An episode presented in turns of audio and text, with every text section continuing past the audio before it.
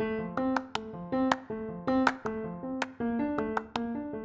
l'occasion de la Journée internationale des droits des femmes, on a décidé de mettre en avant les femmes qui font le groupe Vitamine T. Pour ce cinquième portrait, on accueille Mathilde Bonne, lead formatrice de la formation en développement web Yes We Web. Bonjour Mathilde, je te laisse te présenter. Euh, merci Sophia pour cette proposition. Euh, je m'appelle Mathilde Bonne, j'ai 40 ans et j'ai intégré le groupe Vitamine T en tant que lead formatrice depuis mai 2019. Auparavant, j'étais community manager. Tu peux nous en dire un peu plus sur ton parcours? Comment on fait pour devenir lead formatrice? Euh, Effectivement, je suis arrivée à la formation par la petite porte. J'ai fait plusieurs métiers dans le numérique. Depuis 2008, où j'étais rédactrice, web rédactrice, secrétaire de rédaction sur des blogs collaboratifs consacrés à l'art contemporain. Ensuite, je suis devenue community manager, notamment en agence web à Paris. Et, euh, et puis, j'ai aussi participé à la communication numérique de Schema, Schema Business School, quand je suis arrivée sur l'île euh, en 2018. Et enfin, à partir de 2019, euh, je me suis intéressée à la formation dans le numérique et me voici au groupe Vitamine actuellement. Et toi, du coup, tu as fait une formation pour avoir cette connaissance dans le web? Euh, au début, je suis arrivée vraiment en tant que bénévole et j'ai fini par intégrer donc cette start-up de blog d'art contemporain. Euh, et puis, je faisais également bénévolement beaucoup le community management puisque je suis très fan des réseaux sociaux. Euh, je faisais le community management de différentes associations, notamment d'ailleurs d'aide aux femmes. Et, et en fait, je, je, me suis professionnalisée tout simplement en, intégrant une alternance de 9 mois. Et c'était assez symptomatique puisque finalement mon alternance, je l'ai passée dans un groupe euh, d'informatique, donc qui mettait à disposition des développeurs web euh, auprès d'entreprises. On peut dire que c'était un signe du ben, destin. Voilà, donc c'est ce qui fait que peut-être je me retrouve aujourd'hui finalement à encadrer cette formation pour des jeunes et des moins jeunes pour qu'ils deviennent développeurs web euh, grâce au groupe Vitamine T. Et dans tes expériences, tu as pu avoir une vision assez globale, voire spécifique à certains endroits de la femme. Tu peux nous en parler? Bah, Effectivement, puisqu'on voit vraiment une grosse évolution. Moi, je vois, euh, il y a encore dix ans, on parlait assez peu. Alors, on déplorait le, peu de féminisation des métiers du numérique, mais bon, c'était un état de fait et on le constatait et c'est tout. Aujourd'hui, quand je vois le nombre de réseaux qui sont nés, quand je vois le nombre de sites, de, de, de, comptes Twitter qui parlent de ce sujet, euh, je me rends compte qu'on on commence vraiment à avoir des vrais chiffres, euh, des explications et des analyses de pourquoi il n'y a pas de femmes dans, dans, le numérique. Et il y a même des événements qui sont dédiés à ça. Tu as des exemples euh, de types de comptes qui pourraient parler justement de la féminisation dans les métiers du numérique? Oui, bah, il y a plusieurs comptes que je suis, moi, par exemple, sur Twitter.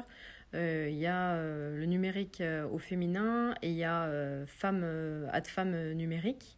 Donc c'est vraiment, c'est suivi en général en moyenne par environ 6000 personnes et ça, ça donne finalement des conseils, ça répercute justement les analyses sur la féminisation des métiers du numérique et les actus tout simplement. En influenceuse, j'ai envie de citer euh, Véronique Di Benedetto qui est la vice-présidente d'Econocom, donc qui est euh, intéressante à suivre aussi. Et il y a Fabienne Billa que moi j'aime beaucoup, hein, qui est sur euh, Twitter aussi et qui vraiment fait une veille technologique et passionnante tous les jours. Et est-ce que toi, au quotidien, puisque tu étais lead formatrice et tu l'es toujours, est-ce que tu trouves que les métiers du numérique sont encore réservés à un genre particulier? Ils ne sont pas réservés, mais ce qui est intéressant, c'est que finalement, la manière dont on les caractérise, ça influence beaucoup le fait que les femmes s'y reconnaissent ou pas. On a toujours cette fausse image que les métiers du numérique sont axés sur les mathématiques, et quand on se rend compte et quand on explique que finalement ils sont plus axés sur la logique, mhm. là les femmes s'y reconnaissent plus, se disent bah oui en fait je pourrais le faire puisque je suis un être humain doté de logique comme tout, tout un chacun et je peux m'y essayer. Et c'est vrai que nous, sur notre formation, on, on avait une contrainte où on devait avoir euh, une personne sur quatre qui devait être une femme.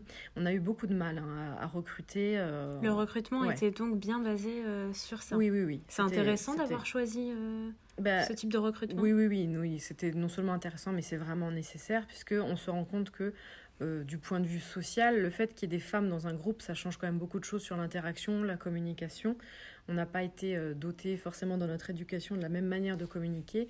Et c'est d'ailleurs ce qu'on appelle les soft skills qui peuvent être recherchés en entreprise, euh, soft skills féminins, qui permettent sur un groupe de développeurs de faciliter la communication euh, sur le projet, par exemple.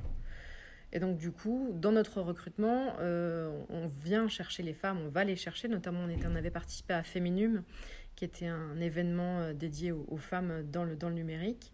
Voilà. C'était à Lille, ça? C'est à Lille, ouais. C'était à Lille en 2019, effectivement, en juin. Et tu penses qu'il y a une sensibilisation à faire avant que les femmes euh, intègrent une formation ou un métier au numérique? Puisque tout à l'heure, tu parlais du fait qu'il manquait de sensibilisation? Ouais. Oui, il y a une sensibilisation avant, pendant et après. C'est-à-dire, tu peux nous en expliquer, vous l'expliquer un petit peu plus bah, La sensibilisation avant, je pense, c'est d'avoir des rôles, des modèles féminins forts dans le numérique, ça c'est clair, et de les suivre et de d'intégrer leurs conseils. Pendant, c'est aussi euh, tout le temps finalement regonfler la confiance en soi euh, des femmes, parce que comme elles sont isolées et plus rares dans ce milieu, elles se disent qu'elles n'ont pas forcément légitimité. Donc c'est vraiment être attentive et leur dire mais non, mais vous pouvez tout à fait y arriver, il n'y a pas de problème. Et enfin, après, c'est justement dans le cadre du métier, des métiers du numérique, de la progression de leur carrière, les encourager à demander une augmentation, euh, à gravir les échelons et à se dire que rien n'est impossible et que rien n'est difficile à condition qu'on se mette au travail, hein, comme tout un chacun.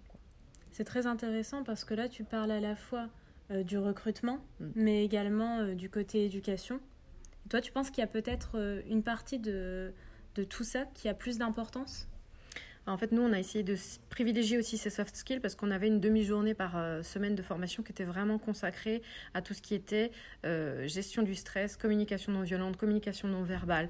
Donc, c'est vraiment euh, d'expliquer que en prenant en compte son positionnement dans le cadre de son travail, pas seulement en étant une brute technologique, mais aussi en, en, sachant se positionner et se rendre utile à une équipe dans une gestion de projet, euh, on pouvait tout à fait gravir les échelons et que ça, pour ça, les femmes étaient privilégiées finalement puisqu'elles ont ces compétences qu'on n'a pour l'instant peut-être pas assez mises en avant.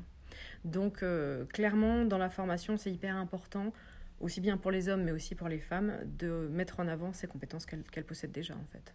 Tu penses que c'est l'éducation des, des personnes qui justement euh, font que les, les, femmes vont peut-être plus l'avoir que les hommes Oui, oui, je pense aussi parce que c'est vrai qu'on met beaucoup en avant, euh, on dit que les femmes parlent plus, qu'elles sont euh, bienveillantes, qu'elles sont bienveillantes, elles sont à l'écoute des autres. Donc du coup, c'est que l'on se le soit naturellement ou bien qu'on nous mette dans la tête qu'on l'est, ça va être quelque chose qu'on se dit, bah je vais le développer en fait, puisque je l'ai.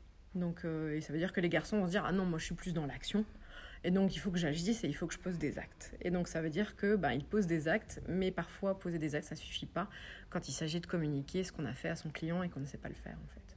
Et tu as des exemples d'apprenants qui t'ont peut-être un peu étonné par rapport aux clichés des garçons qui étaient euh, peut-être très sensibles, qui avaient des qualités qui sont d'habitude euh, attribuées à des femmes, ou vice-versa, des femmes qui avaient euh, peut-être des qualités beaucoup plus masculines? Oui, oui, bah effectivement, il y avait dans la promotion euh, des femmes qui étaient euh, tout à fait euh, ambitieuses et qui savaient très bien comment mener leur barque et qui étaient très logiques et pragmatiques. Donc ça, c'était super parce que c'est intéressant parce que ce que tu dis, on voit que l'ambition et le pragmatisme, c'est encore attribué aux hommes. C'est ça. On considère que ce sont les hommes qui y arrivent et qui savent exactement où ils veulent aller, que les femmes sont plus indécises. Bah, moi, j'avais complètement des contre-exemples dans la promotion et c'est très bien.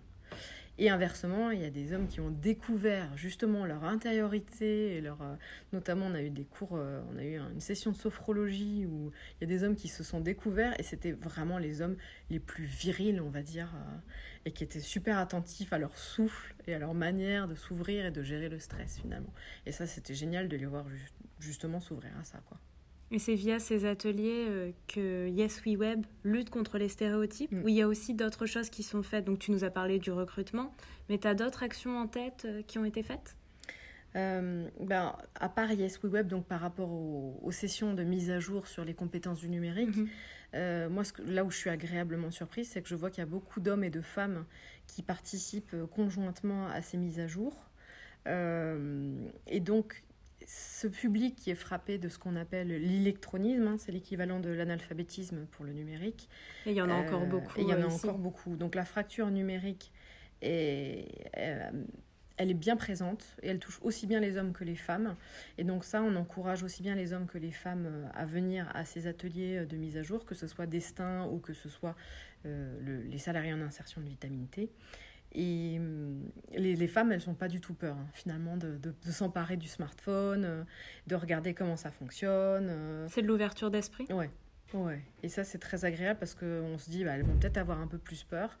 Et euh, en fait, non. Là, c'est nous qui avons des idées reçues. Et tu penses que quelles solutions peuvent s'offrir à nous pour justement lutter contre ce stéréotype dans le numérique? Tu parlais notamment de réseaux sociaux mm. pour influencer les femmes en bien, pour les, les motiver en fait, les inspirer? Tu as d'autres idées? Bah, c'est vrai que pour moi, intégrer un réseau et se rendre à des after-work féminins, euh, c'est très très intéressant parce qu'on reçoit des, des, conseils très spécifiques et je pense que ça peut paraître étonnant, mais le conseil que je donnerais, c'est plutôt aux hommes aussi, de venir à ces after-work féminins, parce qu'on se rend compte qu'on recrée un cloisonnement et que beaucoup d'hommes se disent, bah en fait c'est des réseaux féminins, euh, ça m'intéresse pas. Mais euh, le peu d'hommes que je vois s'intéresser à ce genre de sujet, en fait, ça leur ouvre l'esprit d'une manière, ils disent, mais j'avais jamais réfléchi à ces difficultés que vous rencontrez et surtout aux propositions de solutions que les femmes peuvent apporter spécifiquement et enfin, en général, ce sont des hommes qui sont très performants puisqu'ils voient les deux côtés euh, bah, des propositions de solutions. Ils ne s'attachent pas que à 50% de la population et, et voilà.